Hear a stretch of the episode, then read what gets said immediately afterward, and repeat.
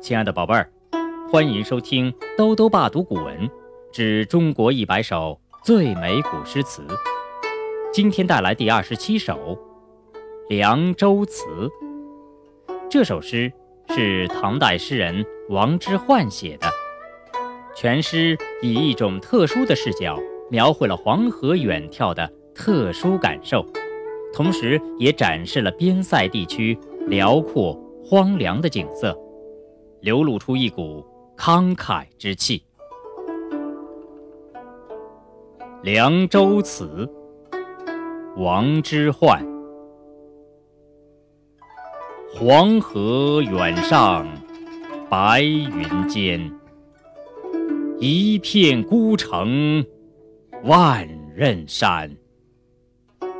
羌笛何须怨杨柳？春风不度玉门关。《凉州词》王之涣。黄河远上白云间，一片孤城万仞山。羌笛何须怨杨柳？春风不度玉门关。《凉州词》王之涣。黄河远上白云间，一片孤城。万仞山，羌笛何须怨杨柳？春风不度玉门关。《